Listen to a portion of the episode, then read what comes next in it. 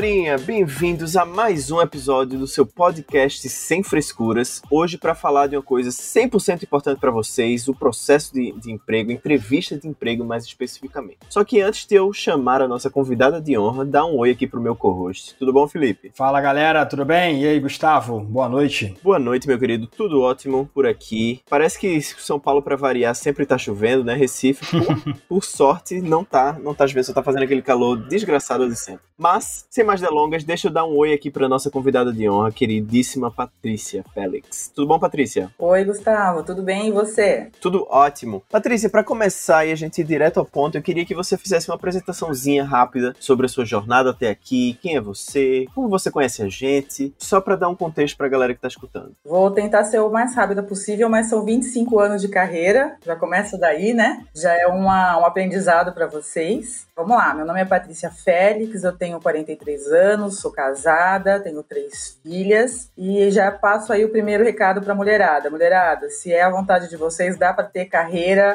e família, tá? Fiquem tranquilas, é só se programar. Se você tiver um marido legal que queira ser pai mesmo, dá para fazer. Então, mulherada, vamos embora. Eu sou formada em automação de escritório pela Faculdade de Tecnologia de São Paulo e pós-graduada em gestão de pessoas pela Universidade Mackenzie.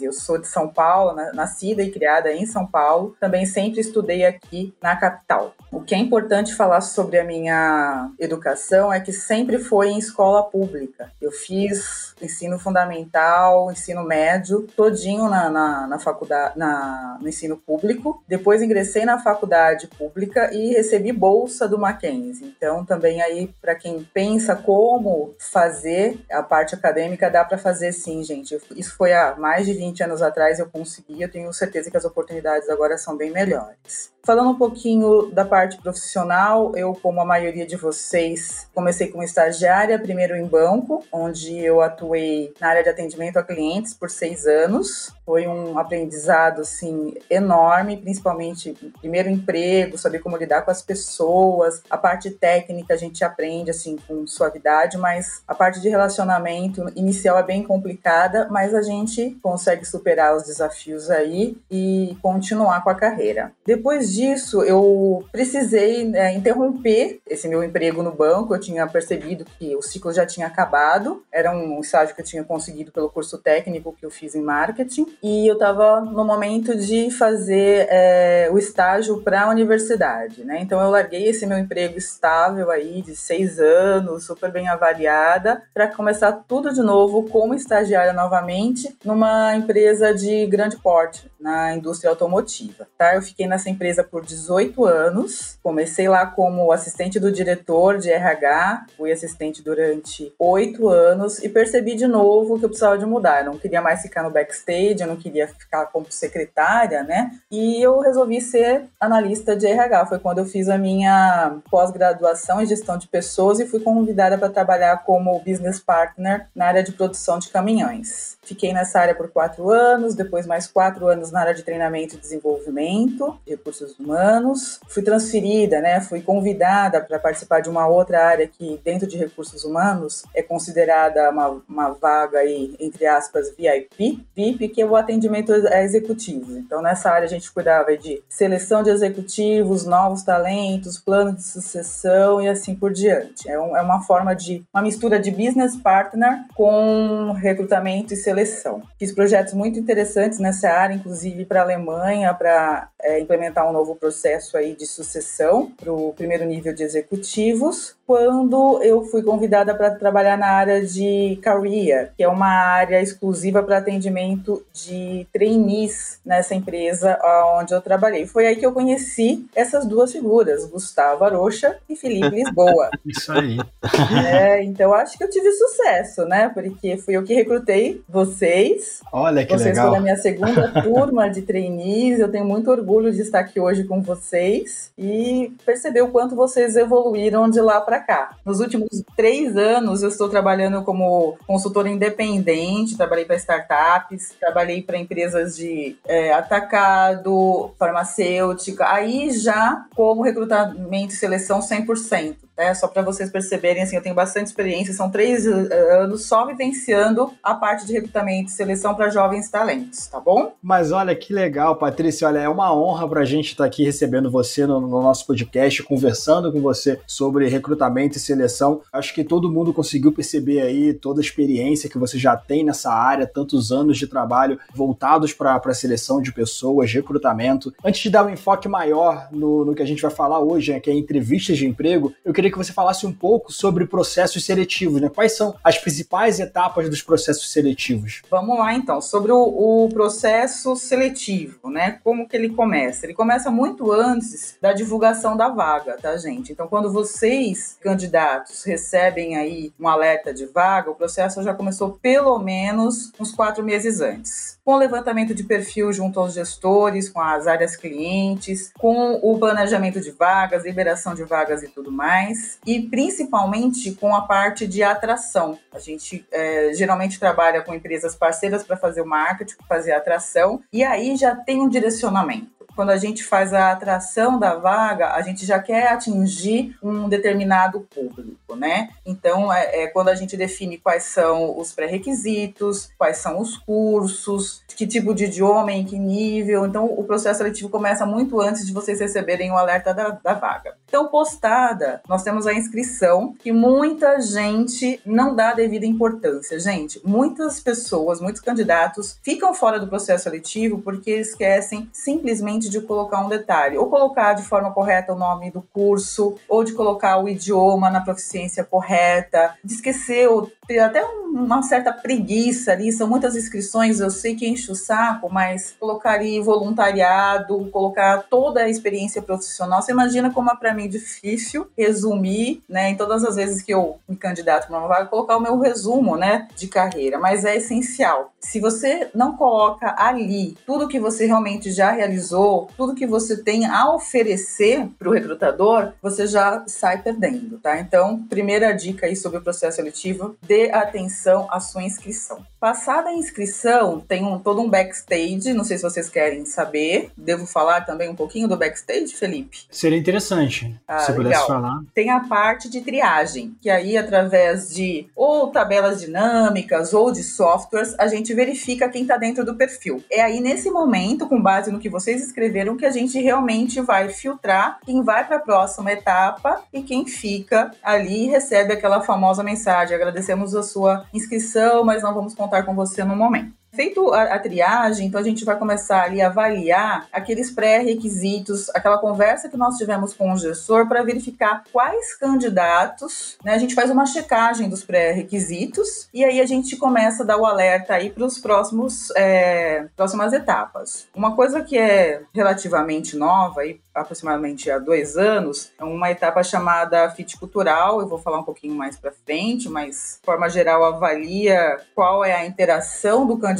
com os valores da empresa. É o primeiro filtro. Depois são os testes, testes de lógica, teste de idioma, depende muito da empresa. Hoje em dia, todas essas fases elas são automatizadas, né? Você recebe o link, vai fazendo, vai evoluindo. Se você atinge aí a, a nota mínima, você recebe o convite para a próxima etapa. Passadas essas etapas, nós temos as entrevistas. A entrevista, ela tem acontecido de duas formas com a pandemia. Nós temos a vídeo entrevista, que é uma entrevista curta, que o candidato fala um pouquinho do, da, do seu repertório, fala um pouquinho aí de formação acadêmica e tudo mais, fala um pouquinho do seu currículo, e geralmente já se pede para falar um pouco por que daquela vaga ou por que daquela empresa. Então, essa é uma entrevista ainda para triagem. Passada essa fase, geralmente nós vamos para uma dinâmica de grupo. Geralmente aí já se filtrou mais do que 90%, já saíram do processo. Né? Eu trabalho hoje em dia com inscrições de grande volume, com mais de 3 mil inscritos. Então aí a gente está com um número já bem reduzido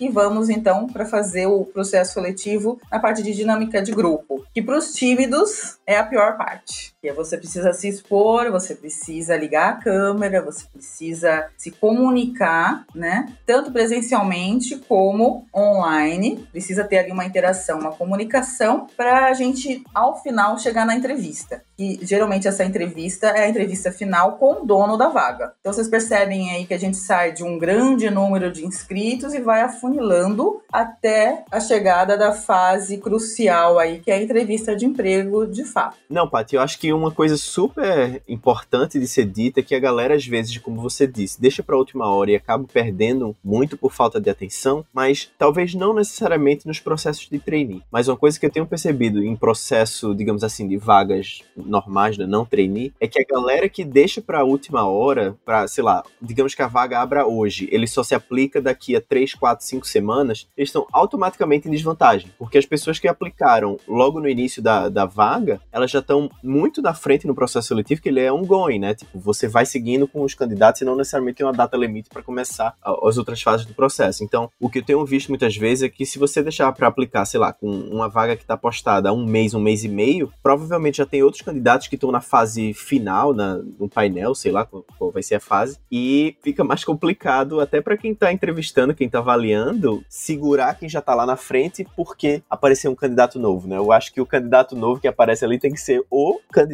o supra-sumo, para fazer todo o processo basicamente parar só para ele chegar lá, lá na frente. Olha, para a maioria das vagas, o processo é linear. Então, assim, a gente segura todas as fases até que todos cheguem naquela fase que a gente realmente quer fazer a entrevista. Eu digo isso para as vagas tanto para jovens talentos, estágio, trainee, quanto para profissionais de primeiro, vamos assim, primeiros empregos, uma coisa mais até júnior e pleno. Depois disso, Gustavo, eu até concordo com você. Por quê? Porque uma vaga um, de um especialista, uma vaga de um executivo, o número de candidatos já é menor e a concorrência por aquele profissional é muito maior. Então, eu concordo com você. Não dá para você ficar esperando muito tempo, né? E a gente começa a seguir com o processo seletivo. Mas se você também se perceber, se você comparar o, a, o prazo para inscrição num processo de estágio e trainee é muito mais longo do que uma vaga profissional, porque aí a gente trabalha realmente com volume, porque nós temos aí um, um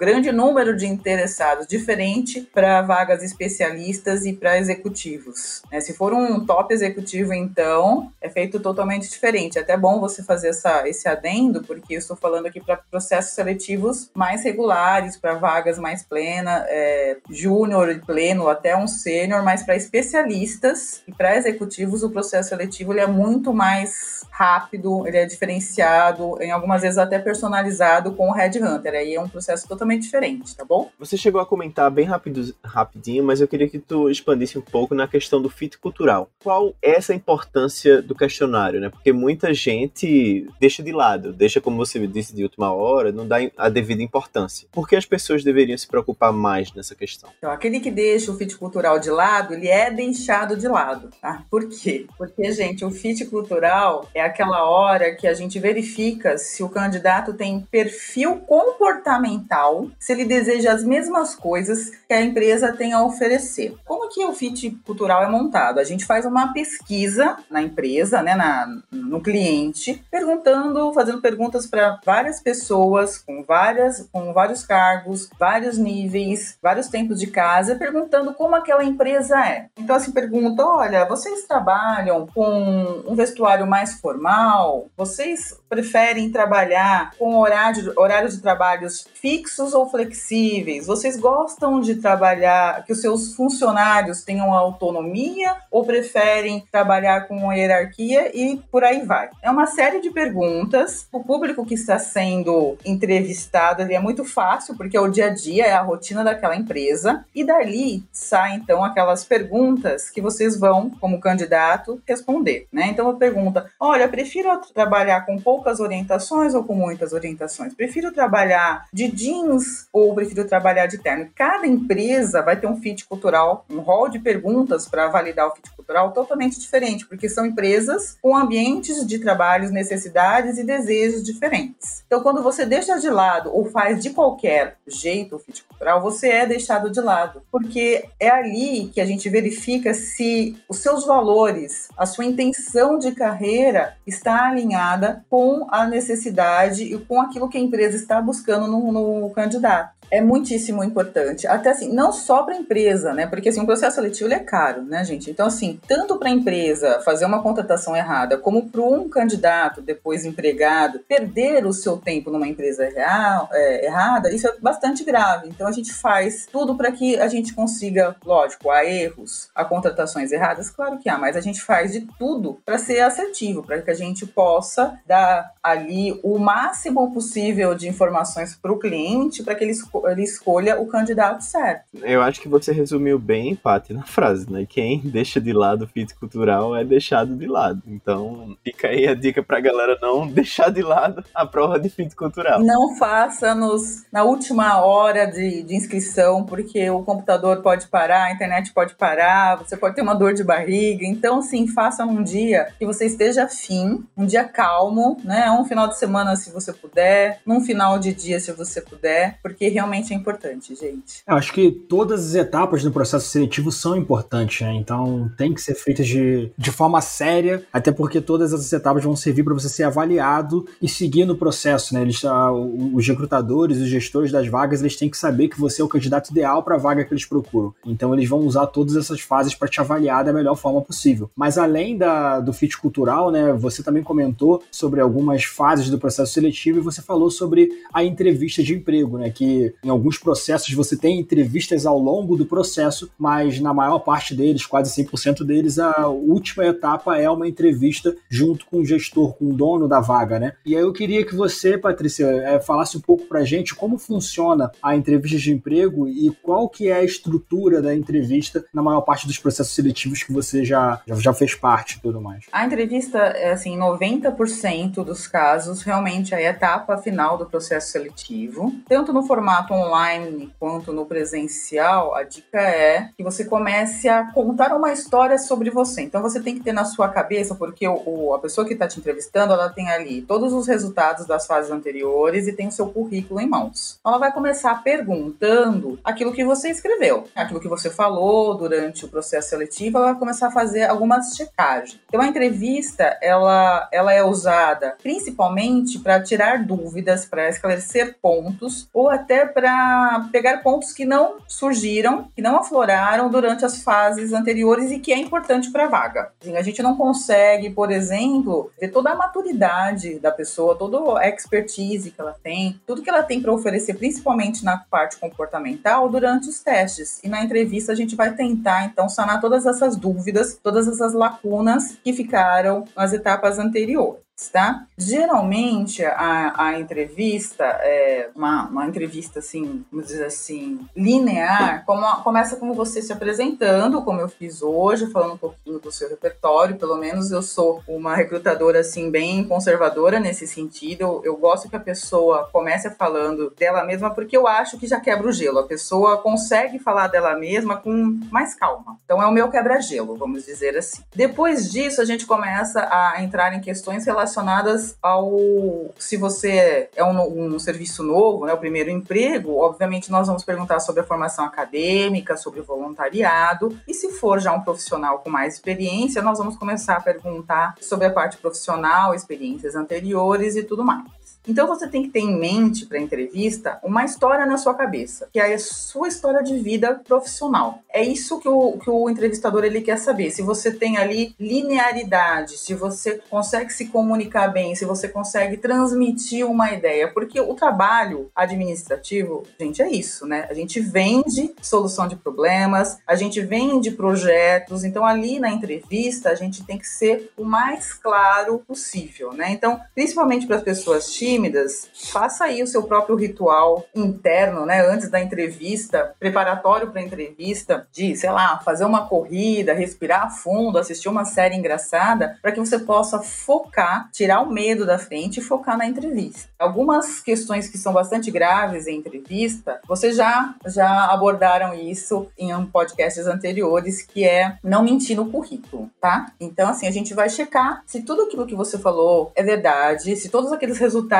de projetos, saving trazidos para a empresa, se eles são reais ou não, como você colaborou com isso, você foi o responsável, você fez junto com alguém. E pegando já o gancho, é, muitas vezes as empresas querem saber se você consegue trabalhar em equipe. Ah, aquela pessoa que fala, eu fiz, eu consegui. Toma cuidado, porque a gente vai começar a perguntar, mas você fez como? Havia, um, é, havia uma equipe de suporte, havia um time ali para te apoiar. Então também é, é importante lembrar durante a entrevista daqueles que o auxiliaram, ou no caso até gestores que foram responsáveis ali por liderar o time e colocar você dentro daquele projeto ou daquela atividade. Isso é bastante importante também. E de repente não tem alguma resposta, assim, olha gente, eu nunca passei por essa situação, não tem problema nenhum. Aí tentem fazer, dar a resposta, mas hipoteticamente, pensando nisso agora, se eu tivesse que passar por essa situação, eu faria isso. Isso também é importante para não ficar aquele, aquela lacuna, aquele cri,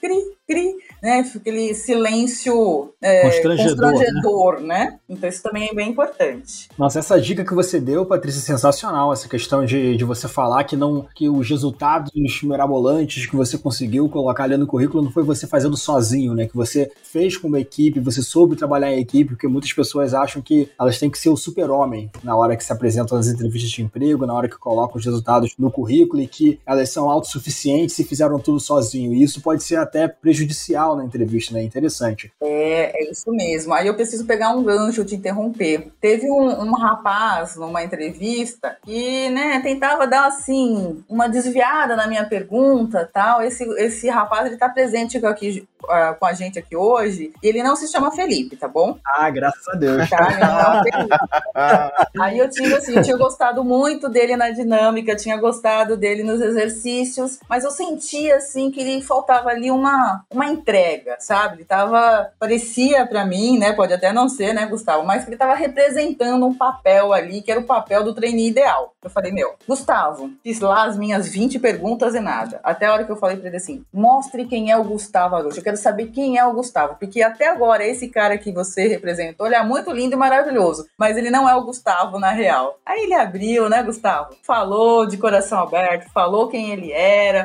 falou tudo que ele tinha falado, mas de uma forma assim que eu consegui captar que era uma coisa real, porque realmente parecia o super-homem trainee. E aí eu ficava. Nas horas vagas, né? Eu tiro o óculos aqui, ninguém, ninguém pois é, reconhece, é, cara. super-homem ainda, né? Você tem cara de né? E aí foi super legal, porque aí fluiu, né, dessa forma mais realista mesmo, acho que essa é a palavra, porque a gente fica querendo checar, a gente não tem como verificar se 100% é verdade, é impossível, tá, gente? Lógico que a gente vê depois a carteira de trabalho, faz consulta de referência, mas assim, a gente tenta ao máximo, né? A gente, como recrutador, tenta ao máximo ali tirar do candidato para levar para a área, para o cliente, uma pessoa preparada, né? Mas dá para identificar os mentirosos, né? Dá para identificar aquela pessoa que não está sendo 100% verdadeira ali no, na entrevista. Sim sim, né? É. Sim, eu lembro que teve um rapaz que a gente fez o processo, tudo, ele colocou mundos e fundos ali no currículo e tal, e depois ele só dava um exemplo. Aí eu tentava puxar, ele só, só se remetia, tudo que eu perguntava, ele remetia aquele mesmo exemplo. Ou seja, a única experiência de fato que ele teve era aquela experiência que ele tinha trabalhado, se eu não me engano, na Disney, e todo o restante era, ele encheu linguiça ali no currículo. Ele não conseguia compartilhar nada com a gente, né? Então, ó, legal muito obrigada, né? A gente respeita ali o candidato, ele fez o melhor, tá? A gente entende que a pessoa tá ali fazendo o melhor possível, tá, gente? Nós não somos assim também leões ferozes ferozes querendo engolir todo mundo. A gente fica só sentida que a pessoa foi ali, perdeu o tempo dela, investiu o tempo dela, perdeu, né, fez a gente perder o nosso tempo quando era só falar a verdade, né? Antes de partir para nossa próxima questão, né, eu queria só fazer um comentário sobre o que você falou do estado emocional também do, do candidato durante a entrevista, porque até algo que a gente já falou realmente nos podcasts anteriores é que quando você mente no currículo, então você não está muito seguro para defender um fato que às vezes não aconteceu, ou então você floreou bastante porque você achou que você só conseguiria ser chamada para entrevista se você fizesse isso, você fica desconfortável e esse seu desconforto acaba te afetando é, emocionalmente. E quando você não está muito seguro emocionalmente, quando você vai fazer uma entrevista não muito seguro do que você está falando, isso daí acaba te prejudicando bastante, porque você não consegue ser claro, você não consegue se expressar de uma maneira genuína. E isso é muito pior do que se você tivesse sido sincero desde o início do, durante o processo, né? Então, ficar atento nesse estado emocional, tentar ficar realmente tranquilo durante a entrevista de emprego, isso faz muita diferença, né, Patrícia? Com certeza, Felipe. É, a gente acaba pegando, a própria pessoa acaba entregando ali, e o pior de tudo é aquele que, que finge que a gente acredita, que a gente compra, leva para a área e a pessoa trabalha ali dois, três meses e depois é demitida ou até mesmo pede para sair. Então, o ideal é que você vá para as entrevistas de empregos na qual você está preparado, que você realmente deseja trabalhar, que vai se empenhar, do que realmente fingir, mentir no currículo, florear, como você falou, uma, uma palavra mais sutil aí, mais agradável, e chegar na hora não conseguir fazer, ter a performance desejada, né? Muito pior, porque aí você segue no, no, no processo até o fim e chega lá não consegue entregar. Então é só se preparar, não mentir, a sua hora vai chegar, a empresa certa para você vai acontecer. Paty, do lado da empresa, do lado de um recrutador, qual é a principal diferença entre uma entrevista para estagiário, trainee ou para uma vaga de emprego de que não seja desse, dessas do, desses dois âmbitos? Geralmente, uma entrevista para estágio e trainee, é, a gente passa bem rapidamente na parte acadêmica e na parte de experiência profissional, se a pessoa tiver, e tenta levar ali a, a entrevista para pegar elementos mais comportamentais, né? Ah, vamos tentar verificar se o, o candidato, apesar de não ter experiência profissional, se ele tem atitude, se ele consegue trabalhar em grupo, se ele consegue, teve alguma experiência na própria faculdade ou na própria vida para administrar problemas, se é hands-on ou não, né? Se é uma pessoa que vai atrás ali, põe a mão na massa e tá afim de trabalhar. Então, a, a parte de estágio e de trainee, a gente conta com o comportamento, com as questões comportamentais e o quanto os candidatos estão interessados em aprender, a contribuir com a empresa, né? Porque são carreiras em formação, são candidatos em formação ainda. Então, ninguém espera um estagiário completo, nem um trainee supra-sumo, né? Um trainee que entre no primeiro ano e vire diretor da empresa. Não é isso. A gente quer que as pessoas evoluam com a vaga. Já uma, uma vaga de especialista, vai de pleno para especialista, as perguntas são muito mais voltadas para a parte técnica. A gente faz aí um apanhado comportamental também, mas principalmente se essa entrevista é somente com a área cliente, se o RH não está junto, se o recrutador não está junto, basicamente a, são perguntas sobre o seu currículo. A pessoa quer saber como é que foi é, a sua trajetória de carreira, quais foram os seus resultados. Sempre tem aquele que pergunta por que você saiu e a resposta ela precisa ser muito bem pensada. Se vocês puderem se preparar para essa pergunta é interessante, porque você não pode falar, né? É clichê, mas você não pode falar mal da empresa onde você trabalhou, porque o empregador vai falar assim, falou mal da empresa anterior, vai falar mal de mim quando sair daqui. É o pensamento ali do, do entrevistador, do, do dono da vaga. Então você pense em algo que você possa compartilhar, assim, olha, eu percebo que ali, até falei no meu, na minha, na minha fala sobre a minha experiência particular, que o ciclo tinha se encerrado, eu achei melhor sair, ou se houve um, uma reestruturação, as pessoas foram cortadas e eu tava nesse meio. Não dá muita trela para isso, não dá muita energia para isso, porque você pode se enrolar com a resposta. Então ali é uma coisa assim bem mais papum, acabou, próxima pergunta. Entendeu? Perfeito, Patrícia. Eu queria até fazer um comentário em cima de algo que você falou, a sua resposta, com relação às experiências profissionais, mas também as experiências pessoais que você fala durante a entrevista, para enfatizar que você tem aquele tipo de, de conhecimento para lidar com determinadas situações do trabalho. Né? A gente acaba recebendo bastante questões aqui no, no Carreira Sem Frescuras de pessoas que às vezes não tiveram muitas experiências profissionais e não sabem o que fazer se forem indagadas e não sabem o que colocar no currículo, como se expressar numa entrevista de emprego, já que não tiveram essas experiências antes, né? E o que a gente sempre fala para elas é como você disse, né? Às vezes as suas experiências pessoais também comprovam um tipo de habilidade que você tem, então comprovam como você pode ou não sair de determinadas situações no trabalho. Então, às vezes é interessante você parar para ver as atividades extracurriculares, o que você já vivenciou na sua vida, porque isso também pode te ajudar nas entrevistas de emprego, correto? Sem dúvida, porque você, é, o indivíduo, né, ele é formado em vários aspectos e o profissional é aquele que a gente mais tem experiência. A gente convive com nossos irmãos, com nossos pais, na escola, muito antes da gente ir para o ambiente profissional. Então, eu lembro até de um exemplo de uma, uma candidata que ela não tinha feito nenhum estágio ainda e ela tinha trabalhado com um tio na feira. A história que essa menina contou foi assim maravilhosa. Ela assim, olha, eu não sabia, eu não, é, eu não sabia nem o nome, né, ali dos itens que meu tio vendia, mas eu fui atrás, eu aprendi com ele, eu acordava cedo, eu atendia bem os clientes, os clientes agradeciam, eles voltavam. A menina colocou ali algo que não tinha nada, absolutamente nada a ver com a vaga para a qual ela estava se candidatando, mas de uma forma tão legal, tão assim simples, tão demonstrando, olha, eu não tenho experiência nenhuma, mas eu tô aqui pro que deve é. Eu já fui trabalhar na feira e esse estágio que eu tô aqui atrás, ele é uma oportunidade ainda maior para mim. Eu vou fazer muito melhor. Então assim, a experiência de cada um, principalmente pro primeiro emprego, acadêmica, pessoal, é muito, muito importante compartilhar. Ah, então fica aí a dica, galera. Pensem bastante nas experiências pessoais que vocês já tiveram, porque isso pode sim, ó, como fez a diferença para essa menina, pode fazer a diferença no seu processo seletivo também. E aí, Patrícia, falando de novo né, de entrevistas de emprego, eu queria que você falasse um pouco mais, né, você já comentou anteriormente, mas eu queria que você falasse com um pouco mais de detalhes, que se espera de um candidato na entrevista de emprego e como esse candidato ele pode se preparar para ele fazer uma entrevista de emprego perfeita, né? se é que esse existe. É meio difícil, né? Porque o que é perfeito sob o ponto de vista de uma pessoa pode não ser o perfeito para outra. Mas vamos lá, vamos chegar próximo a disso. É tipo o Gustavo na entrevista, assim, né? O super-homem, não é isso? Isso, de car... Isso, gravata, terno, óculos, cabelo terno, gravata. Exatamente. Vocês não sabiam que eu tava com a fantasia por baixo, gente. Olha é, isso. Tá é, o Superman tava por baixo, tá certo. Mais um pouquinho ele saía voando aquele prego que a gente tava, tá certo. É, mas eu vou, eu vou dar um jeito, Felipe, de contar a sua parte também, viu, Gustavo? Fica tranquilo, ah. tá bom?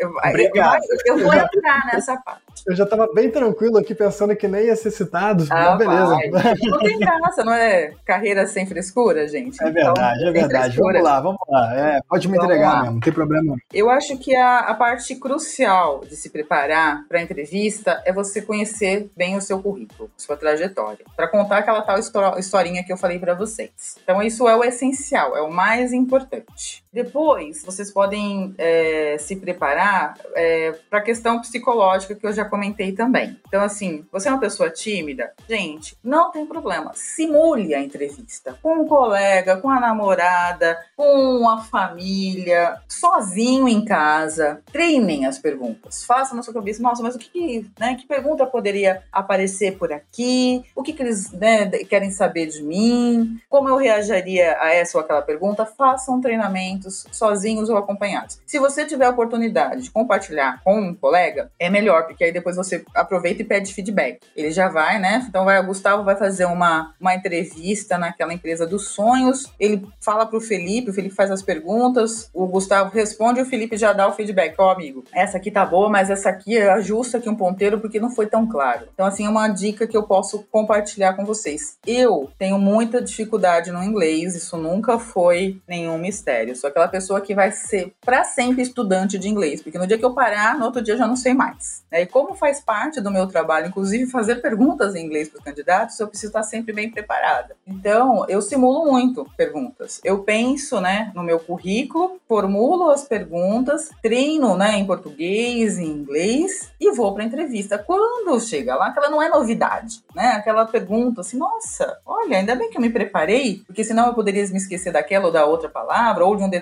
muito importante que poderia fazer a diferença na hora de ser escolhida. Então, se preparar, simular, se tem a timidez, faça alguma coisa para relaxar antes também. Se você ficar bitolado ali cinco minutos antes, é que nem o, o vestibular, vai desandar. Você vai ter um branco, você vai travar e não, não vai conseguir ali expor tudo que você tem para compartilhar. Então, também é, é algo que eu diria para vocês. Relaxem aí pelo menos uma meia hora antes, tome uma água, um sorvete, conversem, ouçam uma música que te faça acalmar. Eu gosto de rock, eu sempre vou colocar uma, uma música assim, pauleira, que eu preciso extravasar toda a energia ruim que está dentro de mim e depois ir pra entrevista, tá, gente? Então, eu acho que essa é a melhor preparação que vocês possam fazer para vocês mesmos. Paty, eu sei que essa vai ser uma, uma, pergunta complicada que a gente quer literalmente o caminho das pedras, mas quais são as perguntas mais frequentes, né? Eu acho que você já falou algumas, mas algumas perguntas que a galera tem que ter ali no cinto de utilidades com, sei lá, duas, três possíveis respostas, porque a probabilidade de alguém perguntar numa próxima entrevista é altíssima. Por que você se candidatou por essa vaga? É a primeira. Acho que vai acontecer em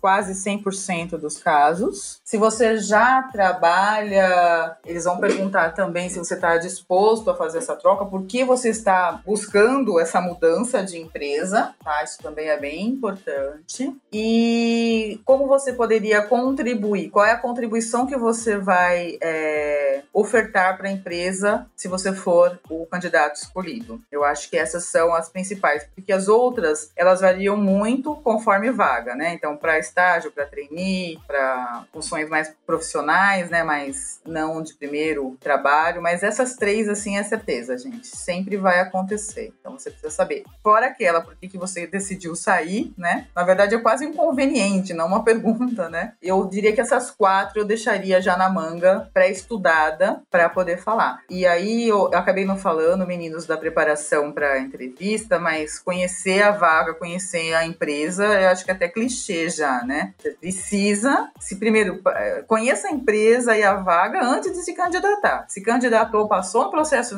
seletivo, já está na entrevista, tem que saber de qual e salteado porque que você quer estar tá lá, né? É o, é o famoso fit, né? Você, o fit cultural ali em cima, isso serve para isso também, né? Para você saber se, se a empresa ela, ela tem os mesmos princípios que você tem, valoriza o que você gosta, enfim. É para você realmente dar um match né, com a empresa. Se durante a entrevista as pessoas de RH é, estiverem participando junto com o gestor, junto com o dono da vaga, sempre também vem uma, uma, uma pergunta sobre valores. Qual é o, o valor da empresa com o qual você mais se identifica também é bem comum. Inclusive, o alemão que não está hoje com a gente aqui no podcast, ele teve um último processo seletivo que ele falou que essa foi a primeira pergunta que ele participou da entrevista. A primeira pergunta para ele foi, cara, dos 12 valores da empresa, qual deles você mais se identifica? E na hora ele falou que, falou assim, nossa, não sabia, não pensei que eles perguntariam isso.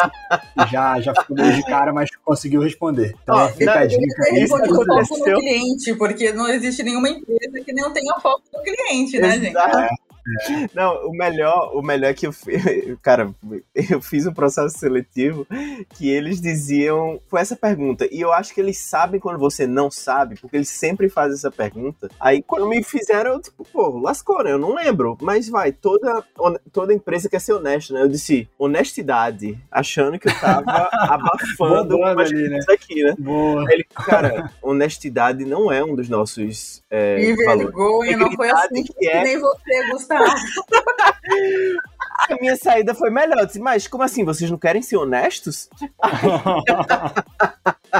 Achando eu que acabei não passando, né? Alguém, né, Gustavo? Mas, Mas honestidade pode, e né? integridade são iguais, gente. Pelo amor de Deus, sinônimos. Nossa, eu vou pegar essa, vou pegar esse gancho do Gustavo aqui então, Patricinha, eu vou te perguntar. Se você pudesse falar pra gente três coisas para você nunca fazer no processo seletivo e três coisas para você fazer no processo seletivo não, né, na entrevista de emprego, três coisas para nunca se fazer e três coisas para se fazer. Qual que você escolheria aí? Pegando esse gancho do Gustavo aí que eu acho que isso daí já é uma, né? É, essa ficou ao concurso, então essa é a número zero, tá? Olha, a primeira é não interromper o entrevistador. Pode ser a pessoa da RH, né, uma pessoa contratada ou o gestor da área. Ouça. Por quê? Porque geralmente na pergunta está a resposta, gente fora né, o fato de ser sem educação é, interromper alguém falando, mas geralmente você pergunta. Vocês lembram a dica que eu dava para vocês? Se eu estou perguntando a mesma coisa de formas diferentes, é porque vocês não me responderam. Vocês lembram disso? Uhum. Uhum. Você falava uhum. isso antes da, antes, antes, da, antes da gente começar a responder, você já falava isso, antes da entrevista. Exatamente. Assim, olha, dica, dica de ouro, lá no, no dia do Assessment Center. Eu falava, se gestor ou eu perguntar mais de uma vez a mesma pergunta, pergunta de forma diferente não é loucura, gente. Não é burrice. É porque a, a resposta ainda não foi dada. Pelo menos uma, uma, resposta completa não foi dada. Então não interrompa, ouçam. Três segundinhos para pensar ali e vambora. Não relaxar demais, que aí entra o Felipe.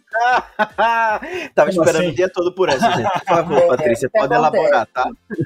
É, não era o caso, o Felipe foi contratado, tá muito bem, obrigada. Mas se você relaxar demais durante a entrevista, pode parecer uma certa arrogância, pode parecer até desleixo, né? Então, assim, né? Não precisa ali transmitir todo o nervosismo que você está, mas fazer que nem o Felipe fez. Ele, Felipe estava lá, estávamos no, no intervalo para começar, não lembro muito bem. E Felipe, relaxadão, só faltou pôr o pé na cadeira, assim, ó. Tava com a perna, uma perna em cima da outra, assim, super relaxado. Aí eu dou, né, como boa pessoa de RH, falo assim: olha, gente, não fique nervosos, eu sei que vocês estão, exceto o Felipe, que tá mais relaxado, achando que tava em casa, né, Felipe?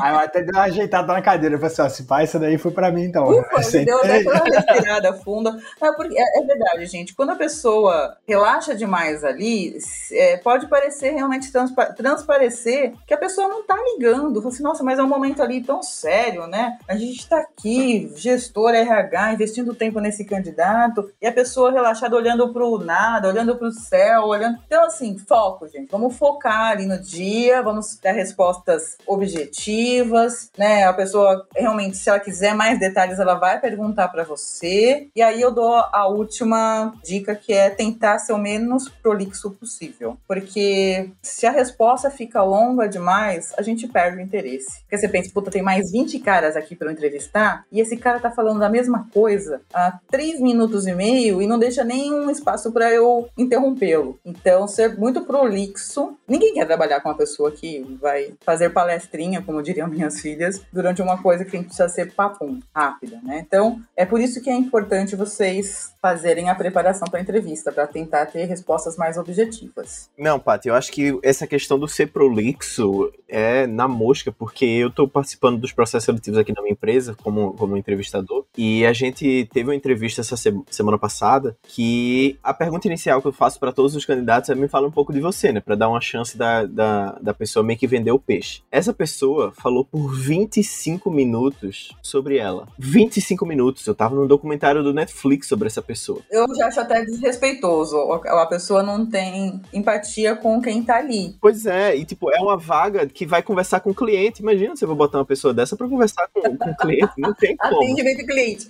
O tempo de atendimento estourado no primeiro, no primeiro dia de trabalho que seria a meta do mês. não dá, né? Mas é, a galera às vezes não se liga, né? Eu, talvez o nervosismo ou quer passar um, uma mensagem, mas em si isso é uma habilidade. Você conseguir passar a sua mensagem em poucas palavras ou, ou usar sabiamente o tempo que você tem é uma habilidade imprescindível para qualquer profissional. É verdade, porque isso depois vai representar o seu dia a dia no trabalho. Que nem você falou, vou colocar um cara desse para fazer atendimento ao cliente, acabou. Eu acho que é obra do destino fazer essa pergunta para ti, tá? Mas. Tava ah, esperando essa pergunta.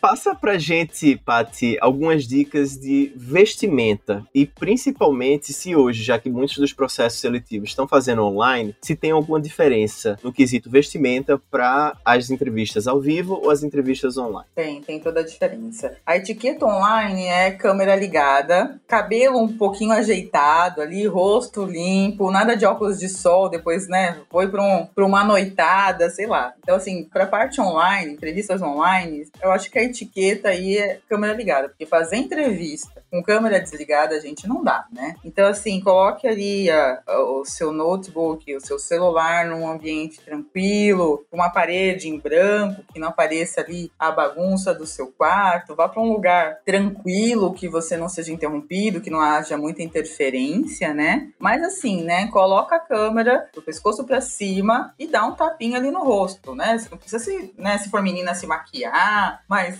pra gente perceber ali que você teve um certo cuidado, né? um certo carinho ali para quem vai te entrevistar e não aparecer de óculos de sol ou deixar a, a câmera desligada. Pode até fazer estilo é, William Bonner, né? Que usa o terno para cima e samba canção na parte de baixo. Olha, nem te conto que eu tô usando aqui na parte de baixo. A gente tá com a câmera desligada.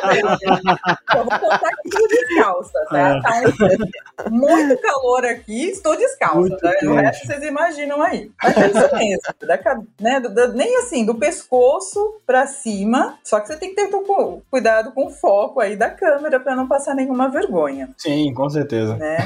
E, e, e, também, assim, eu, eu, já percebi que algumas pessoas, é, principalmente nas primeiras entrevistas, não sabem para onde olhar a câmera, né? Então faz um teste, vê com um amigo, pede pro amigo gravar, grava a sua própria, né? Faz uns simulados para você perceber como é que é, porque senão fica muito engraçado. Não vai atrapalhar, você não vai ser desclassificado por causa disso, mas é bem. Tem pessoas que é tão engraçado, a pessoa fica tentando achar a câmera e não acha a câmera. Então é bom fazer esse teste antes. Agora, as entrevistas presenciais, elas são muito diferentes conforme empresa, vaga, são vários detalhes, mas assim, o, o principal é que você, a sua roupa, a sua vestimenta, ela não pode chamar mais atenção do que o seu discurso. Porque se você for com a roupa suja, a gente vai ficar olhando aquele ponto sujo. Se você for com a roupa amassada, a gente vai ficar pra, olhando aquela roupa amassada. Então, se você for com uma roupa muito chamativa, ou muito apertada, ou muito desleixada, a gente vai prestar mais atenção na sua vestimenta do que você tem para falar com a gente. Então, vá com uma roupa, por exemplo, se você vai num escritório de advocacia ou num banco de, de investimentos, gente, vá arrumadinho. Porque todos eles, e eles querem pessoas parecidas, né? A gente fala que não, a gente fala de diversidade, diversidade até um certo ponto. Mas ali tem um código, né? Tem um dress code que vai ser seguido. Se você busca uma oportunidade em um lugar mais formal, vá vestido formalmente. Agora você vai trabalhar numa startup ou numa agência de marketing. Você precisa ir de terno? Você vai ser trainee de uma empresa autom automobilística. Você precisa ir de terno, Gustavo? Não precisa ir de terno, não é mesmo?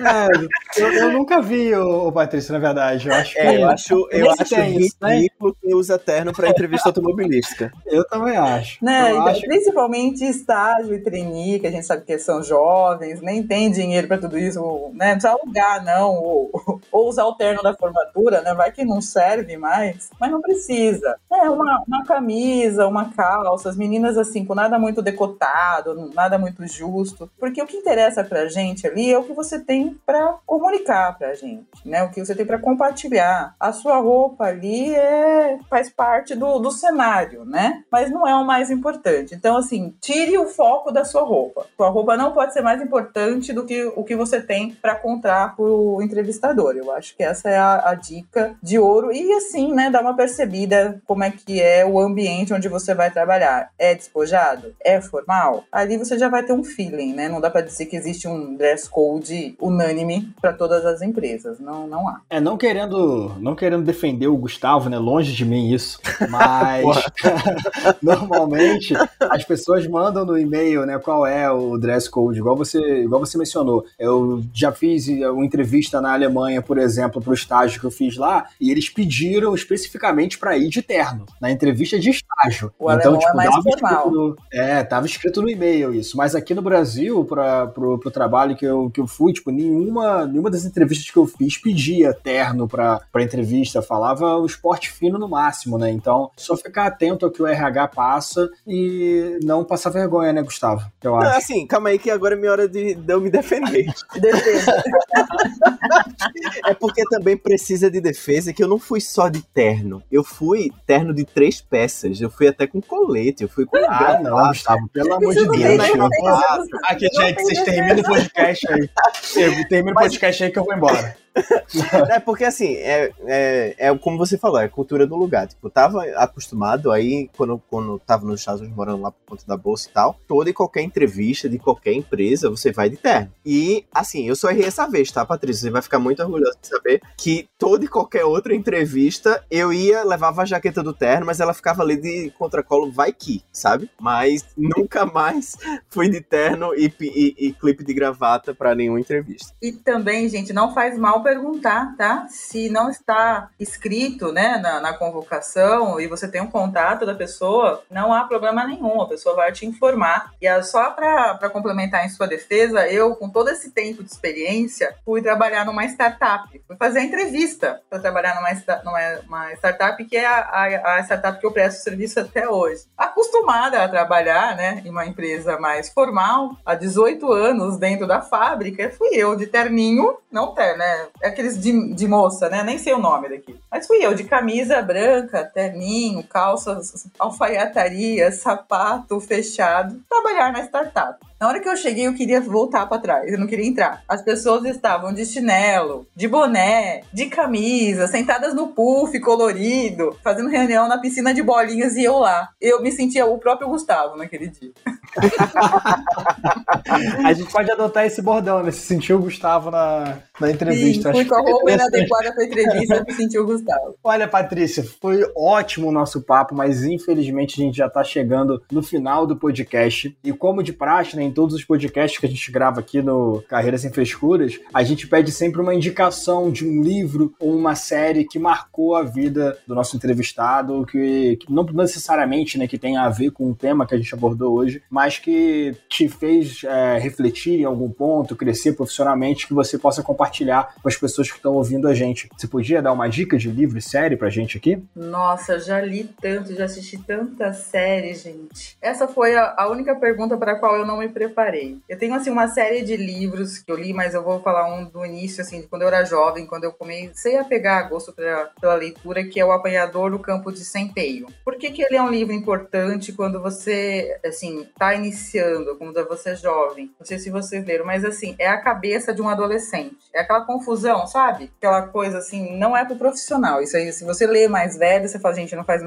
menor sentido. Mas pro jovem é muito importante porque a pessoa vai perceber como todas aquelas confusões que tem na própria cabeça, aquelas dúvidas, que aquilo é uma coisa normal. Meu, será que eu, eu, eu escolhi a, a carreira certa, o curso certo? Será que eu vou trabalhar em banco, em automobilística, em startup? Então são coisas inerentes aí a, ao momento que vocês estão passando. Então, assim, para os mais novos, esse é um livro que me marcou muito no início da minha adolescência, gostei demais. E eu sou fã da Clarice Lispector, né, gente? Aí é pra vida. Tem muitas histórias da Clarice Lispector, assim, que fazem você refletir. Refletir no seu momento atual, de quem você é. E eu acho que é algo que a gente não, não pode deixar, seja aí já para qual momento de carreira, de vida que você esteja, você sempre tem que fazer um, um, uma autoabordagem para verificar se você está no caminho certo. E, e ela te dá esse empurrão. Apesar de não ser um livro profissional, mas faz você refletir sobre a sua vida e, de qualquer forma, a parte de carreira ela vai entrar nessa reflexão, porque faz parte, né, de todos nós. Agora, o que eu mais recomendo mesmo é o Carreira Sem Frescuras, porque Aí tem um sim, né, legal.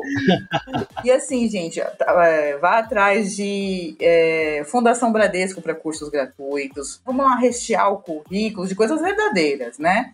Sites de, de, de empresas que contratam também geralmente tem bastante, bastante dica de tudo isso que a gente falou, até para complementar alguma coisa, se alguma dúvida, mais do que nesse momento de carreira do que livros e, e sites, né? Ou livros e, e, séries. Mas assim, tudo que você lê, que você adquirir aí, vai te dar aumentar o seu repertório, vai fazer você crescer, se desenvolver. E você, de uma forma ou de outra, você vai depois lá na frente perceber que te ajudou a ter aquela reflexão, né? Então é, é importante isso também. Excelente, Patrícia. Eu acho que com todas as dicas que você passou hoje, certamente vai ajudar muito muitas pessoas nesse processo que cá entre nós não é fácil. A preparação para uma entrevista, principalmente quando você quer muito uma vaga, não é fácil. A pessoa sempre vai ficar nervosa. Não sei o Felipe, né, que tava até botando o pé em cima da cadeira. Que mas eu acho que as dicas que você passou vão ser, vão ser essenciais nesse processo. Antes de, da gente dar adeus oficialmente, você quer deixar alguma palavra aqui pra galera? Olha, acho que eu já falei bastante, né, gente? Assim, só energia, foco, determinação, trabalho duro. O resto vai acontecer na, na carreira de vocês. Façam tudo com muita ética, com muita honestidade, né? E pra, pra chegar no final do dia aí, vocês deitarem a, a cabecinha no, no travesseiro de vocês e perceberem que vocês fizeram o melhor possível naquele dia, para aquela entrevista ou para aquele trabalho, para aquele processo seletivo. Então, estejam de bem com vocês mesmos, que as pessoas, isso vai refletir, as pessoas vão perceber e vai querer e vão querer contratar vocês, tá bom? A gente fica aqui por hoje no, no podcast Sem Frescuras e fiquem aguardando as nossas próximas conversas. Tchau, tchau, galera. Valeu, gente. Um abraço, hein? Tchau, tchau. Muito obrigado, Patrícia. Valeu. Tchau, tchau, menino.